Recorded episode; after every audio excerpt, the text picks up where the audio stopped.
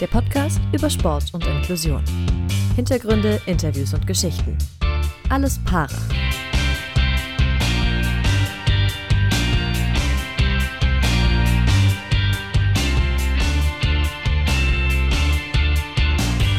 Willkommen zurück bei Alles Para. Neue Folge. Es sind schon wieder vier Wochen rum und, und in der aktuellen Folge haben wir jemanden zu Gast, der bereits in zwei verschiedenen Sportarten Weltmeister geworden ist. Kugelstoßen und Fußball sind die Stichworte, Philipp.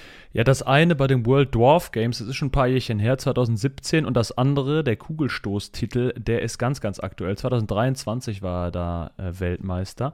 Und mit dem Rückenwind, wobei das jetzt eigentlich schon fast ein Stichwort ist, äh, will er natürlich nach Paris, denn der Rücken, der macht im Moment noch Probleme. Es geht wieder bergauf, aber so ein bisschen äh, muss er auch noch dran arbeiten. Sechs Monate sind es jetzt noch bis zu den Paralympics, Dorian. Aber er meinte, er schafft es, vor allen Dingen mit äh, genügend Geduld. Genau, die Rede ist von Jannis Fischer, 22 Jahre alt, äh, trainiert und tritt an für den VfB Stuttgart. Und du hast äh, das Wort Geduld schon äh, gesagt. Geduld spielt aber auch eine, eine große Rolle bei seinem ja, Lieblingshobby, kann man schon sagen. Ähm, er ist Schachspieler oder äh, ja, spielt sehr gerne Schach in der Freizeit, so als Ausgleich. Ob er dann Schach im Deutschen Haus spielen wird in Paris, das ist natürlich noch offen. Die Norm hat er noch nicht gestoßen, das muss er noch schaffen. Dafür trainiert er fleißig mit einem seiner Trainingspartner Nico Kappel, der uns den ein oder anderen lustigen Hinweis auch über Janis gegeben hat. Jetzt also die Folge mit Janis Fischer, die wie sonst auch immer ein paar Tage versetzt nach diesem Team Deutschland Paralympics kommt. Äh, für den wir das Ganze produzieren. Viel Spaß mit Janis Fischer. Jeder hat immer noch irgendwie so Potenzial nach oben. Ähm, jeder Athlet könnte noch mehr schaffen, schneller, höher, weiter, wie auch immer. Aber bisher für mich war es auf jeden Fall der perfekte Stoß.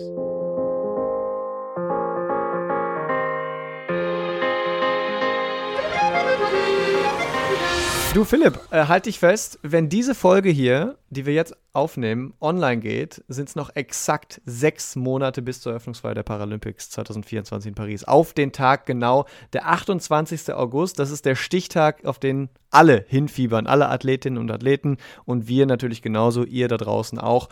Äh, das ist, äh, ja, der Stichtag, wenn es endlich losgeht in Paris unterm Eiffelturm. Ja, kaum zu glauben. Der Countdown wird real äh, und den Countdown bzw. die Folge, äh, den feiern und begleiten natürlich auch heute wieder unser Sponsor, die Sparkassen Finanzgruppe. Und auch heute haben wir wieder jemanden zu Gast, äh, der dabei sein möchte. Und zwar Kugelstoßer Janis Fischer. Janis, schön, dass du da bist. Sechs Monate. Was macht das mit dir, wenn du es hörst? Es weckt in mir auf jeden Fall eine gewisse Vorfreude ja, es macht auf jeden Fall Bock drauf. Ja, ich denke, man kann es äh, kaum noch erwarten, bis es dann endlich losgeht. Aber äh, ja, ich denke, in der Zeit bis dorthin muss auf jeden Fall noch äh, hart trainiert werden. Und ja, für mich persönlich ist es, glaube noch ein längerer Weg als jetzt für jemand anderes. Da kommen wir gleich auf jeden Fall noch drauf zu sprechen. Du hast letztes Jahr einen Quotenplatz für das Team Deutschland Paralympics gewonnen, musst dich jetzt aber in diesem Jahr noch qualifizieren. Wie sieht dein drauf hinfiebern denn trotzdem aus? Hast du einen Abreißkalender? Hast du irgendwie schon einen Eiffelturm irgendwo als, als Handy-Hintergrund, so ums so die ganze Zeit präsent zu haben, das große Ziel in diesem Jahr?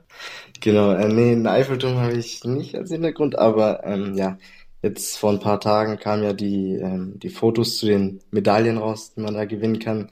Und ähm, ja, also ich muss echt sagen, die sehen richtig geil aus und vor allem irgendwie da ist ja irgendwie so ein Stück Eiffelturm noch mit drin. Also ja, das wäre auf jeden Fall mega geil, so ein Ding zu gewinnen.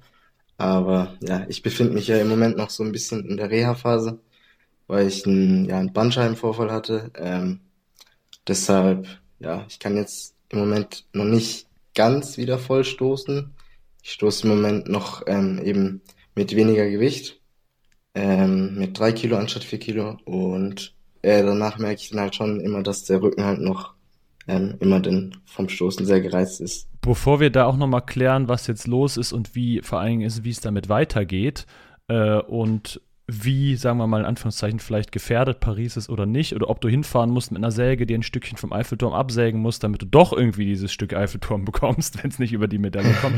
äh, wollen wir noch mal ganz kurz, äh, bevor wir das alles mit dir besprechen, dich kurz vorstellen allen Hörerinnen und Hörern, denn vielleicht kennen dich noch gar nicht alle, deswegen hat Dorian mal hier deinen Steckbrief Genau, wir sprechen heute mit Jannis Fischer, 22 Jahre alt, geboren in Singen, das ist in der Nähe vom Bodensee, lebt jetzt in Stuttgart äh, und trainiert äh, dort entsprechend, ist mit 1,27 Körpergröße kleinwüchsig, studiert Informatik. Die größten sportlichen Erfolge, einmal der sechste Platz bei den Paralympics in Tokio, Bronzemedaille bei den Europameisterschaften 2021 und dann im letzten Jahr 2023 das absolute Highlight und ja, der ganz große Wurf beziehungsweise Stoß, muss man natürlich sagen. Äh, Weltmeister äh, inklusive WM-Rekordweite mit 11 Metern und 43 und das Ganze eben auch schon in Paris. Und als Belohnung, wenn man das jetzt als sportlichen Erfolg auch noch betiteln möchte, wurdest du, Janis, dann letztes Jahr zum Para-Nachwuchssportler des Jahres in Deutschland gewählt. Wie oft hast du dir diese Weite nochmal so irgendwie angeguckt und äh, sie auf der Zunge zergehen lassen, diese 11,43 Meter. Ja, ähm, ich glaube, davon kann man eigentlich gar nicht so genug davon kriegen. Ähm, aber klar, im Nachhinein guckt man sich dann auch immer noch so den Stoß nochmal an und denkt sich, krass, ähm, da alles so in den, dieser Bruchteil ähm, von Sekunden irgendwie das alles so genau hinzubekommen, auch von der Technik. Ich meine, Kugelstoßen ist eine sehr technische Disziplin und ähm, ja, da kann jeder Fehler ähm, eine große Auswirkung auch eben dann auf die Weite haben. Und ja, in dem Moment habe ich einfach irgendwie alles reingepackt in den Ring, alles hat irgendwie gestimmt und am Ende, ja, war es dann eben auch ein Weltmeisterschaftsrekord und ja, eben die Goldmedaille. Wir würden uns das auch noch mal jetzt nicht nehmen lassen, das kurz im Real Life uns anzuhören. Und zwar klang das im letzten Jahr dann so. That is a super effort though by Fisher as he's trying to make his mark in this F40 final. 1091 is best so far. That's further. That's 1143. A new championship record and he goes into the gold medal position. Ja, das war quasi noch die Momente davor. He goes into the gold medal position. Er löste, also selbst bei mir jetzt als Zuhörer ist so ein bisschen so Gänsehaut. Das sind einfach, also ist auch oft der englische Kommentar, der alles nochmal irgendwie nochmal cooler macht. Aber äh, wie ist es für dich, das nochmal so zu hören? Erinnerst du dich jetzt nochmal genau quasi dran zurück? Ja, also für mich auch pure Gänsehaut auf jeden Fall.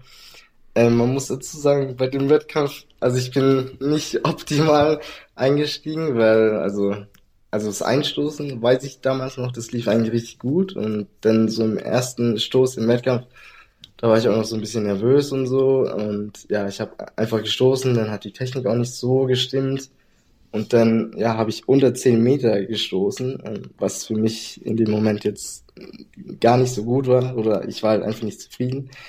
Und ja, wir Kugelstoßer, wir machen ja oft irgendwie so den Stoß ungültig, dass wir irgendwie so über den Balken laufen und dass der Stoß halt am Ende nicht in der Wertung steht. Und bei so einem wichtigen Wettkampf, bei einer Weltmeisterschaft, ist es also übel dumm, so den Stoß ungültig zu machen, weil wenn du eben drei ungültige hast, dann bist du draußen, weil am Ende im Endkampf kommen eben nur die besten acht weiter.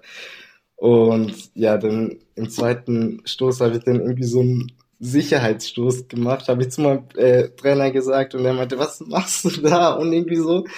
Und ja, im dritten bin ich ja dann irgendwie so in den Wettkampf reingekommen und dann hat es ja dann am Ende doch noch, ähm, ja, sage ich jetzt so, für, für die Goldmedaille eben gereicht. Ähm, ja, aber das war am Anfang dann schon ein bisschen chaotisch. Gerade so gereicht ist jetzt noch ein bisschen äh, untertrieben. Würdest du sagen, das war der perfekte Stoß? Ja, also für meine Karriere bisher würde ich sagen, das war der perfekte Stoß. Aber ich meine, also jeder hat immer noch irgendwie so Potenzial nach oben. Ähm, jeder Athlet könnte noch mehr schaffen, schneller, höher, weiter, wie auch immer. Aber ähm, ja, bisher für mich war es auf jeden Fall der perfekte Stoß. Und das, und Dorian hat das ja gesagt, äh, auch schon in Paris.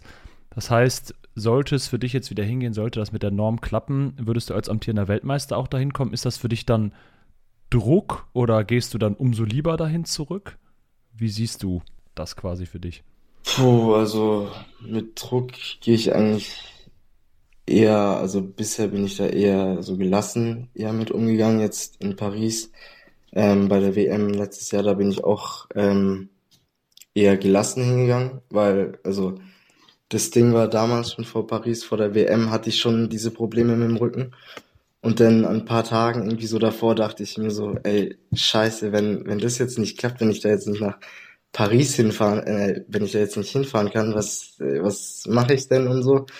Und deshalb habe ich mir dann so am Ende auch gesagt, ey, ich bin froh, wenn ich da hinfahren kann. Und ja, wenn ich da hinfahren kann, dann gebe ich mein Bestes. Und ähm, ja, das habe ich dann auch gemacht und es hat geklappt. Und ich denke jetzt ähm, für Paris 24, da werde ich auch erstmal hinfahren und wahrscheinlich, also wenn es klappen würde, werde ich dankbar dafür sein, dass es geklappt hat.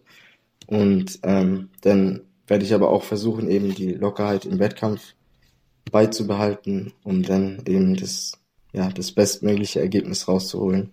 Du hast es eben schon kurz angesprochen, äh, Rückenprobleme, Bandscheibenvorfall. Du hast jetzt die Hallensaison, die in der Leichtathletik ja immer doch ein bisschen unwichtiger als die Outdoor-Saison ist, äh, hast du ausgesetzt, nicht mitgemacht, sondern warst in der Reha. Wie ist jetzt aktuell der Stand? Wie geht's dem Rücken? Du hast eben gesagt, du kannst mit drei statt vier Kilo stoßen. Müssen wir uns Sorgen machen, was Paris angeht? Sagen wir so, wenn ich jetzt mal so sehe, wo ich jetzt gerade bin und was ich schon wieder alles machen kann und ähm, ich denke, wenn das so weitergeht, wie es im Moment läuft, dann wird es sehr wahrscheinlich schon mit Paris klappen. Aber ja, wenn ich mal so zurückgucke, irgendwie auf letztes Jahr im Sommer so paar, also einen Monat oder zwei Monate nach der WM, da weiß nicht, da ging es mir schon echt schlecht so und da lag ich dann auch irgendwie fast den ganzen Tag in meinem Bett, weil mir gefühlt alles wehtat. Und ja, das hat halt auch immer auch noch in die Beine ausgestrahlt und so und waren halt immer wie so kleine Hexenschüsse und so. Und ja, das ist Gott sei Dank alles nicht mehr so. Ähm, ja, mir geht's jetzt wieder eigentlich relativ gut. Ähm, ich muss auch ehrlich sagen, im Moment finde ich, ist es, läuft das Training eigentlich besser als jetzt so im Alltag. Also im Training merke ich es weniger, ähm, dass ich jetzt Rückenprobleme habe, als jetzt im Alltag. Weil im Alltag, da merke ich halt äh, immer schon noch oft so irgendwie, wenn ich mich hinsetze oder wieder aufstehe oder irgendwie so bei solchen Bewegungsabläufen, dass es, dass da was ist und dass es halt auch weh tut. Aber im Training, ja, da ist es dann halt immer so, ähm, nach dem Training so, dass es halt sehr gereizt ist, aber da tue ich dann immer viel äh, mobilisieren, dehnen und ja, hab dann auch auf Physio, mach dann auch viel mit Wärme und so. Und dadurch bekomme ich das im Moment eigentlich gut hin. Das heißt, du hast jetzt nicht irgendwie Sorge, dass dir die Zeit wegläuft oder was wäre ein Zeitpunkt, wo du sagen würdest, auch bis dahin äh, muss ich aber eigentlich langsam fit sein. Vor allem, wenn du ja die Norm auch noch stoßen musst eigentlich.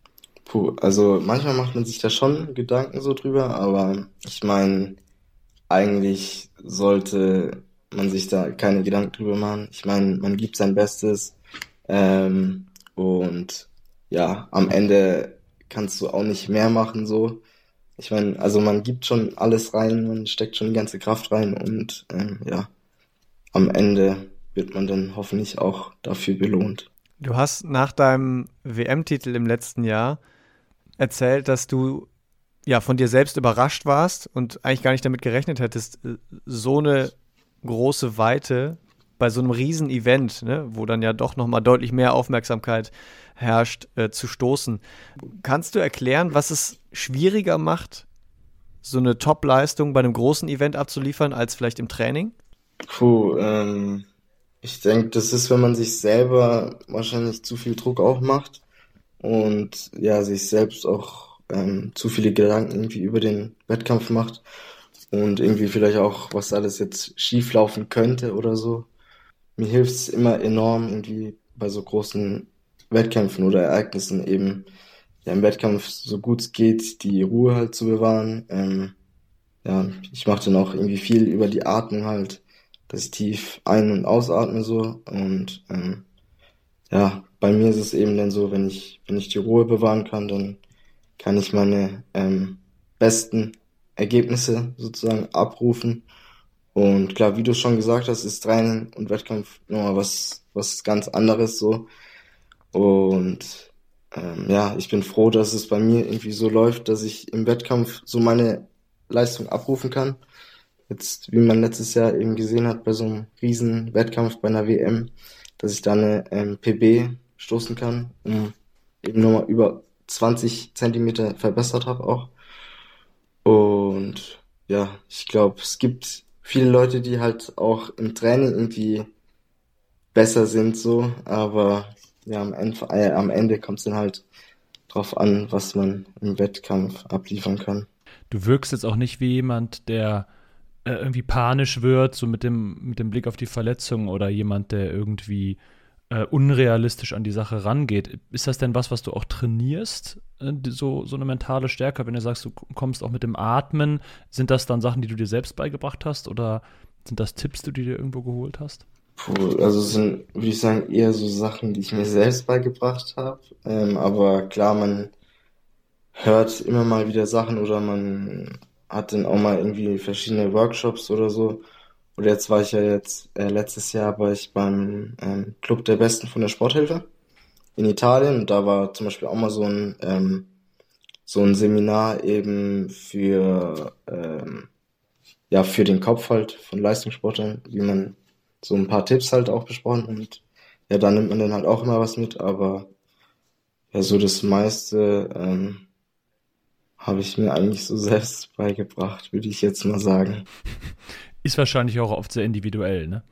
Also äh, das Atmen hilft dem einen und dem anderen vielleicht irgendwie was anderes. Ja, ja, ja, eben, eben jeder ist da auch wieder anders und ähm, der eine sagt, ja, das Atmen, das bringt mir jetzt gar nichts, ich muss da irgendwas anderes machen und der andere sagt wieder, dem passt das nicht oder bringt dem auch nichts. Also ja, das ist bei jedem, wie gesagt, individuell und muss jeder für sich rausfinden, was, was am besten geht.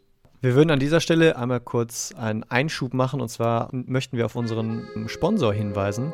Das ist äh, die Sparkassenfinanzgruppe. Dieser Podcast wird unterstützt von der Sparkassenfinanzgruppe und überall in Deutschland stehen die Sparkassen an der Seite der Menschen und ermöglichen ihnen die wirtschaftliche und soziale Teilhabe. Im Sport engagieren sie sich jährlich mit rund 90 Millionen Euro. Das ist Geld für Vereine, das deutsche Sportabzeichen, die Eliteschulen des Sports und für die Athletinnen und Athleten vom Team Deutschland und natürlich auch vom Team Deutschland Paralympics. So schaffen die Sparkassen und ihre Verbundpartner viele große Momente im Breiten- sowie im Spitzensport. Und warum? weil es um mehr als Geld geht. Du, Janis, äh, trainierst und trittst seit November 2021 für den VfB Stuttgart an. Und uns ist aufgefallen, dass bei dem Verein Inklusion, was ja oft ein Wort ist, was mal viel benutzt wird, aber da auch eigentlich richtig gelebt wird, äh, wenn man so will. Denn deine erweiterte Trainingsgruppe besteht aus Para- und Nicht-Para-Athletinnen und Athleten. Ist dir das irgendwie wichtig? Ist dir das überhaupt aufgefallen? Ist dir das total egal? Wie, wie guckst du auf so solche Fakten, die uns jetzt aufgefallen sind? Ja, also wenn ich jetzt so zurückblicke, muss ich ehrlich sagen, ist mir das nicht so aufgefallen. Ähm, aber ich muss dazu sagen, mir ist es nicht aufgefallen, weil es eben beim VfB einfach so eine Selbstverständlichkeit hat, eben diese Inklusion und ähm, ja, da gibt's jetzt auch nicht extra irgendwie so eine Paraleichtathletikabteilung und eine, eben eine normale Leichtathletikabteilung, sage ich jetzt mal, sondern eben das ist alles zusammen. Ähm, ja, wie du schon gesagt hast, die Inklusion wird eigentlich dort richtig gelebt und ja, ich finde, das, das funktioniert auch, ähm, es funktioniert auch ganz normal bei uns. Ähm, wir trainieren tagtäglich, ähm, trainieren Parasportler mit olympischen Sportlern zusammen ähm, in derselben Trainingsgruppe eben auch. Und ähm, ja, ich finde, ähm, so sollte es eigentlich immer sein. Also mein, mein Trainer sagt immer, der benutzt immer den Begriff weniger behindert. Und ich finde, der Begriff ist eigentlich ganz passend, weil ähm, ich meine, auch die olympischen Athleten oder eben die Nichtbehinderten haben, haben so ihre Schwächen und ähm, ja, ich meine, der eine kann ist besser, der andere kann halt aber dafür wieder was anderes besser. Deshalb denke ich, beschreibt der Begriff das Ganze auch ganz gut. Wie intensiv ist dann so der Austausch bei euch in der Trainingsgruppe zwischen äh, Paraathleten und Nicht-Paraathleten und es gibt ja dann auch eben entsprechende Paraathleten in verschiedenen Klassen. Äh, da da gibt es ja auch nochmal so eine Unterteilung. Findet da viel Austausch statt oder ist es, weil es jetzt ja auch eine Einzelsportart ist, ist da doch jeder so viel mit sich selbst und äh, mit seinen eigenen äh, ja, Trainingsplänen beschäftigt. Nee, also ich weiß jetzt nicht, ob du den sportlichen Austausch meinst, aber sowohl als jetzt im, also freizeitlicher Austausch, sage ich jetzt mal, das versteht glaube jeder, ähm, als auch jetzt sportlicher Austausch findet beides bei uns statt. Also wenn jetzt mal jemand irgendwie bei einer Übung oder so eine Frage hat oder so oder jemand anderes halt da mehr Erfahrung hat, dann kann man den auch fragen und hey, wie, wie machst du das oder mach ich das so richtig?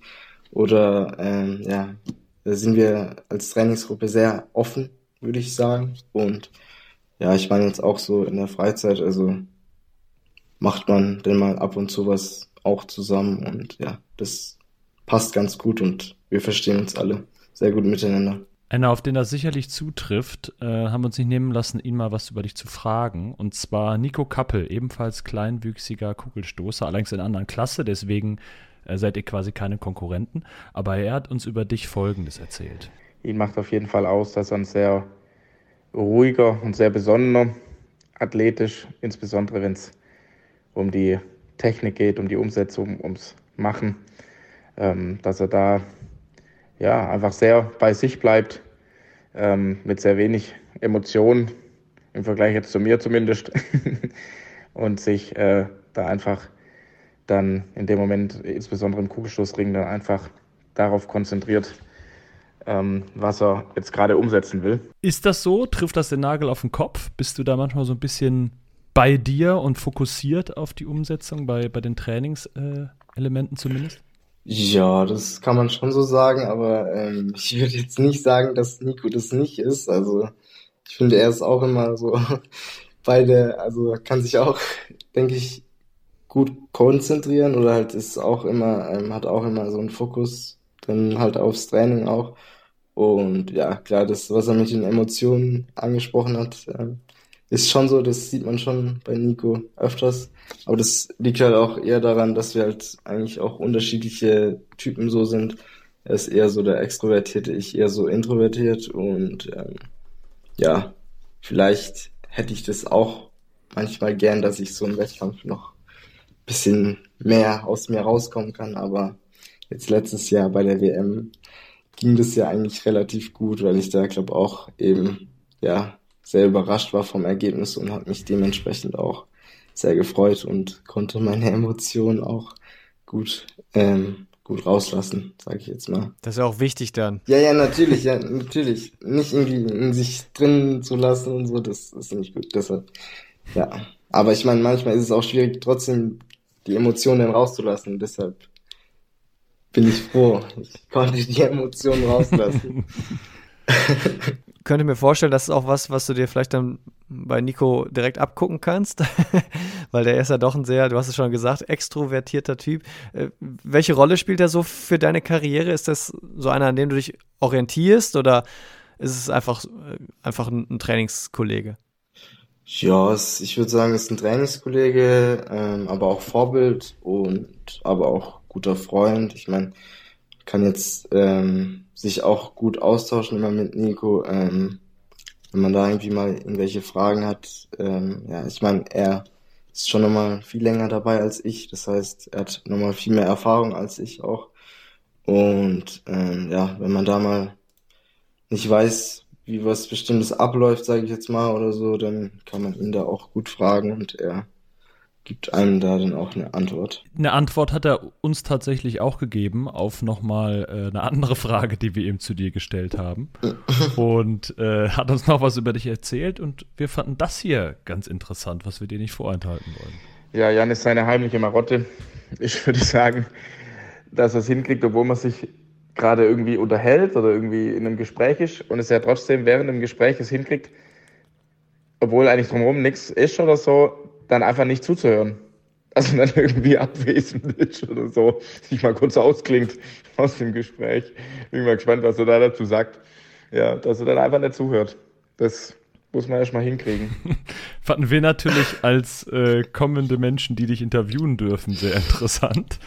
Äh, mal so ein bisschen leicht überspitzt. Was hast du zu deiner Verteidigung zu sagen? Also, vielleicht nehmen wir mal vorab, das Gefühl vermittelst du hier bei uns nicht. Du wirkst sehr im Gespräch. Nee, also ich finde, das stimmt nur zum Teil. Also ich glaube, also wenn Nico mir was Wichtiges erzählt oder mich was Wichtiges fragt, dann höre ich da schon gut zu. Aber ich meine, bei Nico ist halt auch so, er redet sehr viel.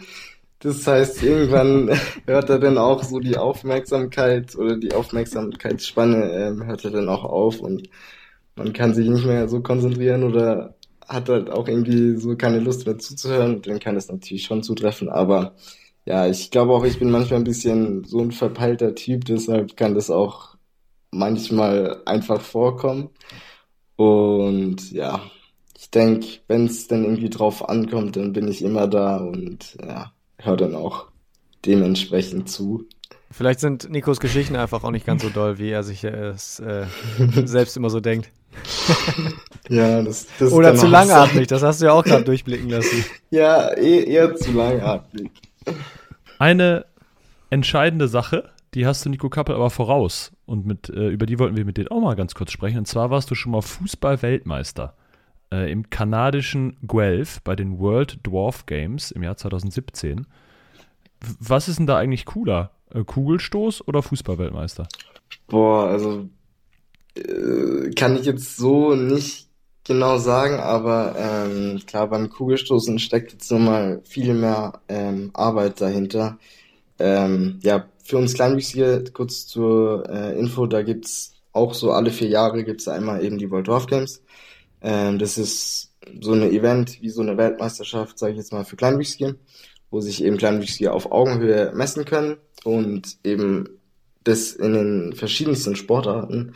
Das geht da von Boccia zu Fußball zu Bogenschießen, also ist irgendwie so alles dabei. Und ja, ich finde das eigentlich ein sehr, sehr cooles Event so, ähm, weil da zum Teil dann auch eben, sage ich jetzt mal, nicht so sportliche Kleinwüchsige eben so einen gewissen Bezug auch zum Sport finden können. Da steht jetzt halt nicht so die Leistung im Vordergrund, sondern eher so das Miteinander und sage ich jetzt mal, das halt auf Augenhöhe, dass man sich da messen kann, weil ja für uns Kleinwüchsige ist schon manchmal manchmal halt äh, schwierig irgendwie ein ähm, ja oder sage ich jetzt mal kleinwüchsige Menschen zu finden, mit denen man eben Sport treiben kann. Ähm, weil ich sage jetzt also zum Beispiel jetzt mal beim Fußball. Ich habe auch viele Jahre im Verein eben gespielt. Ähm, und irgendwann hat es mir dann eben auch nicht mehr so Spaß gemacht, weil ich eben dann irgendwie drei Schritte machen musste und die anderen haben irgendwie nur einen Schritt gemacht. Deshalb, ja, ich finde, das ist ein cooles Event, ähm, ja, wo sich kleinwüchsige Menschen international sogar äh, auf Augenhöhe messen können. Das Ganze hat ja tatsächlich letztes Jahr auch in Deutschland stattgefunden, äh, in Köln. Warst du da auch dabei? Hast du da vorbeigeschaut? Weil ich glaube, aktiv warst du ja nicht dabei. Nee, ähm, aktiv war ich nicht dabei, aber ich war da mal einen Tag, ähm, war ich dort als Zuschauer. Und ja, war eigentlich sehr cool, da auch mal jetzt so als Zuschauer hinzugehen und nicht irgendwie immer so sportlich aktiv zu sein. Ähm, ja, und ich fand, war ein sehr cooles Event. Wir wollen aber auch nochmal über, mit deinem, über deinen Weg sprechen zur Kugel, also nicht zum runden Leder, sondern zur äh, Stoßkugel quasi. Ja. Weil du ja eben nicht schon immer Kugelstoßer warst. Du wurdest eigentlich einfach angequatscht für ein Probetraining und dann zack, gefunkt und du bist zum Kugelstoßen rüber gewechselt. Wie konnte denn, haben wir uns gefragt, äh, Dorian und ich, die wir ja auch Mannschaftssportler sind, wie konnte diese Liebe denn so schnell entfacht werden, dass man vom Mannschaftssport oder vom Fußball quasi zum Kugelstoßen geht. Das sind ja doch sehr unterschiedliche Sportarten. Das stimmt, ja. Das eine, das eine ist eine Mannschaftssportart und das andere ein Einzelsportart. Ähm, ja, also wie ich vorhin schon angesprochen habe, war es dann mit Fußball irgendwie, dass es halt nicht mehr so Spaß gemacht hat. Dann habe ich irgendwie so nach einer anderen Sportart eben gesucht und ähm, ja, da hat mich ähm, damals eben dann so ein Paraleichtathletik-Trainer angesprochen, ob ich das nicht mal ausprobieren möchte und dann habe ich eben angefangen mit ähm, Diskuswerfen und Kugelstoßen. Und ja, man muss dazu sagen, Diskuswerfen ist bei uns Kleinwüchsigen ähm, nicht paralympisch. Ähm, für uns ist nur Sperrwerfen und Kugelstoßen paralympisch. Und ja, irgendwann ähm, auf dem Wettkampf kam ich dann eben auch in Kontakt mit äh, Peter Salzer, dem, also meinem jetzigen Trainer und auch eben Nico Kabbels Trainer. Und ähm, ja, dann bin ich da eben mal hingefahren zu so einem Probetraining und er hat mir irgendwie dann direkt so Drehstoß beigebracht und hat in mir eben auch so ein Talent gesehen. Und ähm, ja, dann habe ich ja eben angefangen, einmal im Monat hinzufahren nach Stuttgart. Ähm, von Singen oder von Mühlhausen-Ehing, da wo ich wohne, das sind eineinhalb Stunden oder so. Und ähm, ja, irgendwann dann nach dem Abi, ähm, 2021 habe ich Abitur gemacht. Und danach ähm, bin ich dann fest an OSP gewechselt, sage ich jetzt mal. Da bin ich dann hingezogen in das Wohnheim von, vom Olympiastützpunkt und habe dann ähm, nach dem Abi eben dort ein Jahr Bundesfreiwilligendienst gemacht. Und ja, konnte mich währenddessen eben dann voll auf den Sport fokussieren. Wir haben an dieser Stelle einen, einen kleinen Tipp für äh, vielleicht auch dich, Janis, auf jeden Fall für alle euch da draußen als Hörerinnen und Hörer. Und zwar äh, sind wir ja äh, im Prinzip eine, ein Kooperationspodcast vom Team Deutschland Podcast. Und in der aktuellen Folge ist ein Geschwisterpaar zu Gast, und zwar Jessica von Bredow Werndl und ihr Bruder Benjamin Werndl. Beide sind Dressurreiter und äh, ja, geben in der aktuellen Folge einen Einblick in das Verhältnis zwischen Mensch und Pferd und sie wollen vor allen Dingen zusammen nach Paris in diesem Jahr, in diesem Sommer. Und natürlich, um dann in dem Fall an den Olympischen Spielen teilzunehmen. Benjamin Werndl war noch nie bei Olympia, für ihn wäre das ein Riesending. Und die zwei Jahre jüngere Schwester Jessica, die war 2021 in Tokio dabei und hat direkt voll abgeräumt, nämlich doppelt Gold gewonnen. Und im Podcast erzählt sie, was ihr Moment des größten Triumphes dann auch durch den Kopf gegangen ist. Ich habe, während diese deutsche Nationalhymne gespielt wurde, all die Momente gesehen, wo ich eben nicht mehr dran geglaubt habe und ich offensichtlich aber trotzdem weitergemacht habe, immer wieder aufgestanden bin und trotz dieser schwierigen Zeiten ähm, weitergemacht habe. Und genau das ist in dem Moment da abgegangen. Das war ein unfassbarer Moment. Der Team Deutschland Podcast, also alle zwei Wochen im Wechsel mit uns. Gerne da mal liken, abonnieren, reinhören. Ihr kennt das Spielchen und äh, ja, auch da gerne folgen. Äh, Janis, wie ist es bei dir? Hast du jetzt gerade auch mit Blick, worüber wir schon jetzt viel gesprochen haben, mit der Verletzung und Co., ähm, schon mal Momente auch gehabt, wo du überlegt hast, mal hinzuschmeißen? Wo du gedacht hast, es nervt mich hier alles ohne Ende? Äh, nee, aber ich denke, es gibt immer mal irgendwie Phasen, wo man irgendwie so down ist und ähm, ja, denkt, dass es nicht mehr weitergehen kann oder so. Ich meine, jetzt gerade speziell so, wenn man verletzt ist oder so und den Sport nicht mehr so ausführen kann oder es auch irgendwie im Alltag einem irgendwie schon schwerfällt, sich so zu bewegen, sage ich jetzt mal. Ähm, klar denkt man da manchmal so an, ja, daran irgendwie, ob es jetzt vorbei sein könnte oder so. Aber ähm, ja, ich denke, am Ende darf man nie den Glauben verlieren und ja, muss irgendwie immer optimistisch auch bleiben. Optimismus ist ganz wichtig. Den, brauchst du nämlich auch jetzt für unsere nächste, unser nächstes kleines Vorhaben mit dir. Wir haben äh, so eine kleine kleines Spielchen, das wir traditionell hier in den Podcast-Folgen machen. Und zwar werfen wir all unseren Gästen äh, ja praktisch einen halben Satz oder drei halbe Sätze an den Kopf und die zweite Hälfte des Satzes, die musst du dann entsprechend äh, uns liefern. Und ich äh, fange einfach mal mit dem ersten an und der lautet, wenn wir Paris 2024 sagen, dann denkst du? An die Paralympischen Spiele. und wie siehst du dich da in dem Kontext? Ähm, als Teilnehmer, nicht als Zuschauer. das ist schon mal sehr gut. Also wir hoffen natürlich und drücken die Daumen, dass wir dann nochmal mindestens so einen englischen Kommentar haben, äh, den man dann nach dem Sommer nochmal abspielen kann, wie wir ja. heute schon mal gehört haben in der Folge. Ja, das hoffe ich auch. Ich mache mal weiter mit dem zweiten Satz. Ja. Wenn du im Parasport eine Sache ändern könntest, wäre das? Ich denke, das Wichtigste, was ich vielleicht ändern müsste auch noch, ist also die Aufmerksamkeit, dass eben der ähm, Parasport noch mehr Aufmerksamkeit bekommt, mehr Anerkennung. Und ja, ich denke, das müsste für die Zukunft auch so unser größtes Ziel sein. Das verfolgen wir ja auch mit diesem Podcast hier und äh, wir sind mal ganz optimistisch, dass Paralympische Spiele in Europa ohne Zeitverschiebung da sicherlich nochmal einen anderen Fokus haben werden, als es die letzten eben waren, wo das dann hier teilweise ja nachts die Wettkämpfe waren. Wir kommen zum dritten Satz und der lautet: Dein geheimes Talent abseits des Sports ist? Oh, schwierige Frage. ähm, aber. Hätten wir Nico fragen sollen? Ja, hättet ihr Nico fragen sollen. Oder, oder was würde er sagen an, an, äh, an seiner Stelle jetzt? Boah, das ist, also jetzt stellst du mir eine noch schwierigere Frage, aber die kann ich noch schwieriger beantworten.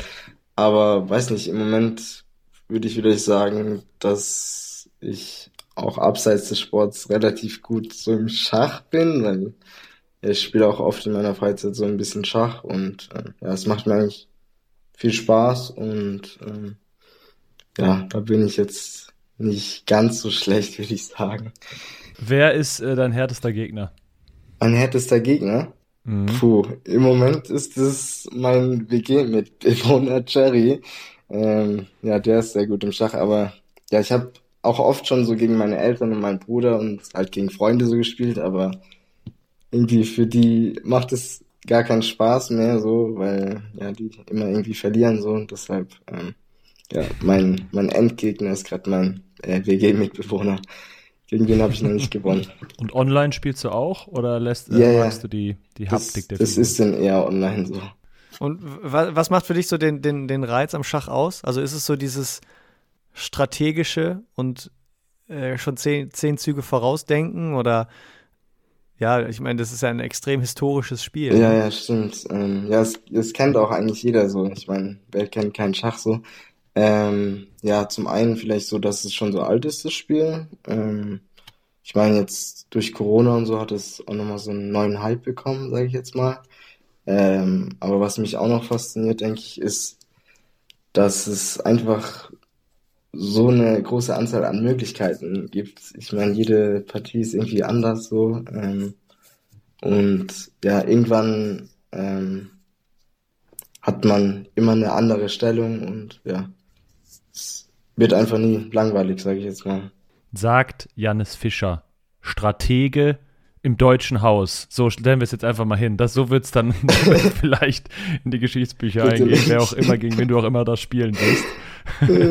Und auch noch Kugelstoß-Weltmeister von 2023. Wir drücken dir auf jeden Fall die Daumen, dass der Rücken mitspielt und dass du eben dann in Paris äh, vorwiegend an der Kugel, aber vielleicht auch am Schachbrett voll angreifen kannst. Vielen Dank für deine Zeit. Dankeschön, danke, dass ich hier sein durfte. Sehr gerne. Wir hören uns dann an dieser Stelle in ja, vier Wochen wieder mit der nächsten Folge vom Team Deutschland Paralympics Podcast. Bis dahin solltet ihr natürlich nicht vergessen, unsere Kanäle zu abonnieren. Also auf den Social-Kanälen und natürlich diesen Podcast auf den entsprechenden Streaming-Plattformen. Gerne reinklicken, alte Folgen nochmal anhören und gerne weiter verbreiten. Wir zwei, Philipp Wegmann und ich, Dorian Aus, wir machen die Mikros aus und verabschieden uns. Bis bald und adieu. Ciao, ciao. Schatz, ich bin neu verliebt. Was?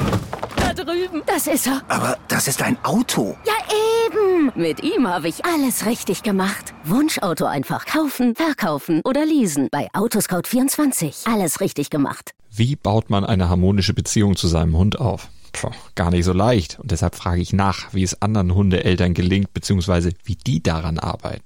Bei Iswas Dog reden wir dann drüber. Alle 14 Tage neu mit mir, Malte Asmus und unserer Expertin für eine harmonische Mensch-Hund-Beziehung, Melanie Lippisch. Iswas Dog mit Malte Asmus. Überall, wo es Podcasts gibt.